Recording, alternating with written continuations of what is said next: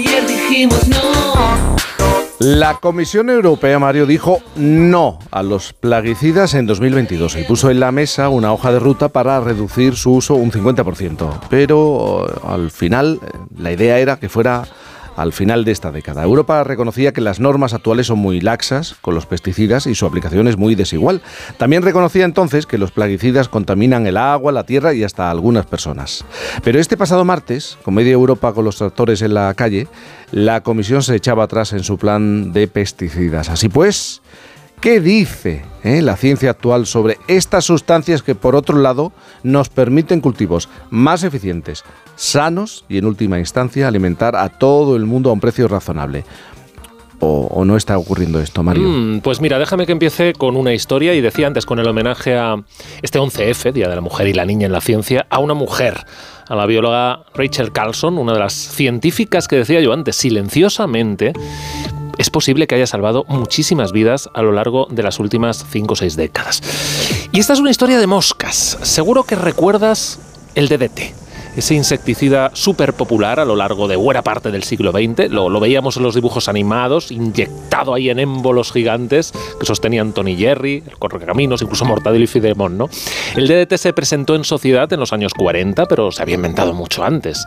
En 1874, un estudiante vienés, Otmar Seidler, eh, obtuvo en laboratorio una sustancia nueva que se llamó dicloro difenil tricloroetano.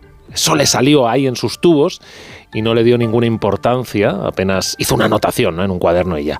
Y gracias a esa anotación, 50 años después, un tal Paul Miller, desesperado por los ataques de polilla en la lana, rescató este compuesto, que abrevió como DDT.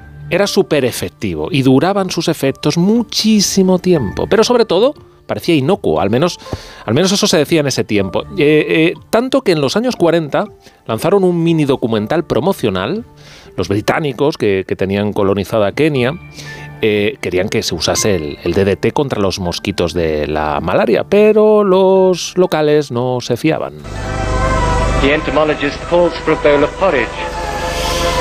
Estamos escuchando esa filmación, el protagonista es un entomólogo que pide un bol de porridge, lo hemos oído, y mm. empieza a rociarlo con DDT, o sea, con insecticida, y se lo empieza a comer delante de todo el mundo que lo ve con verdadero asco.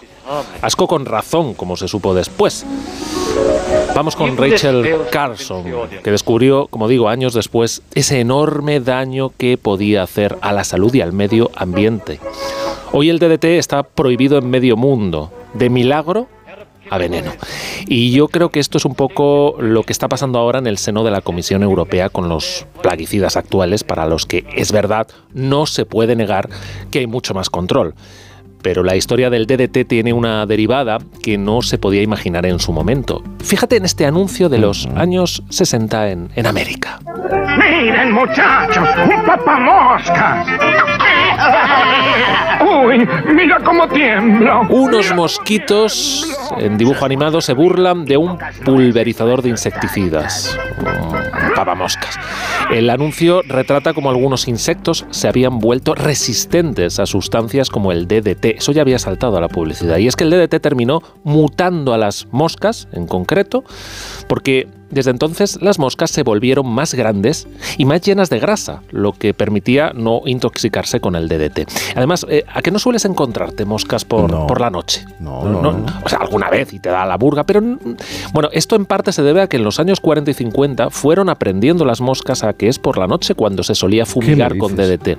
Y eso a su vez, que no hubiera esas moscas o no estuvieran en todos sitios, pues provocó desequilibrios en los ecosistemas. ¿Y entonces el DDT se prohibió? Se prohibió en los años 70, eh, en según qué lugares del mundo, entre los 70 y los 80. Además, eh, se vio su potencial cancerígeno. Pero no se puede negar que aún consumimos DDT en productos importados en nuestra mesa productos importados a veces con menos control y esto pues entronca un poco con las protestas de estas semanas del campo.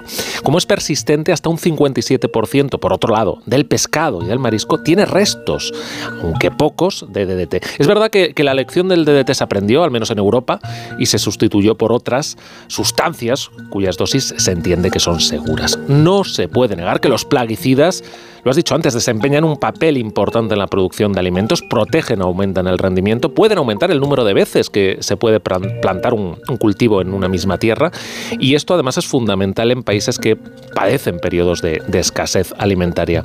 Y esto no lo digo yo, ¿eh? lo dice un párrafo textual de una nota emitida en 2022 por la OMS. Claro que esa misma nota viene a decir que no se puede negar que los plaguicidas son potencialmente tóxicos para seres humanos y medio ambiente dependiendo de la cantidad y forma de exposición Tampoco se puede negar que algunos pueden permanecer durante años en el suelo y el agua, y muchos de estos productos químicos aquí prohibidos todavía se utilizan en países en desarrollo o de forma clandestina. Ojo, este equilibrio entre beneficios y riesgos se supone que lo garantizan las agencias reguladoras. En Europa es la EFSA, hacen y revisan estudios científicos, eh, emiten dictámenes, luego los políticos hacen reglamentos. Bueno, pues la EFSA se estaba poniendo ya dura en los últimos años porque no se puede negar que cada vez hay más evidencia sobre los efectos de herbicidas y fungicidas, sobre todo, en la contaminación de cauces de agua y en los insectos, sobre todo en los polinizadores. Pero claro, si no hay insectos que polinicen, no hay frutos, no hay cosecha. Mm, eso es, es una pescadilla que se muerde la cola, pero en esta ecuación hay un problema añadido para, para la agricultura y es el cambio climático. No solo en sequías más dañinas, sino en plagas más persistentes, más recurrentes. Un ejemplo muy sencillo que yo creo que conocerán bien quienes nos escuchen desde zonas de, altas, de alta meseta. A ver, cada vez hay menos heladas. En el conjunto de España mm, hay un 40% menos de madrugadas eh, con el termómetro debajo de los 0 grados eh, desde hace unas décadas. Y estas heladas son muy importantes para que algunas plagas se mantengan a raya o con los frutales, que, se fortalezcan para cuando vayan a florecer. Con altas temperaturas, además, los insectos que no deberíamos tener en nuestras latitudes se van a encontrar más a gusto y pueden em, amenazar a, ciertos cultivos. Es decir, es un problema complejo y, y creciente, ¿no?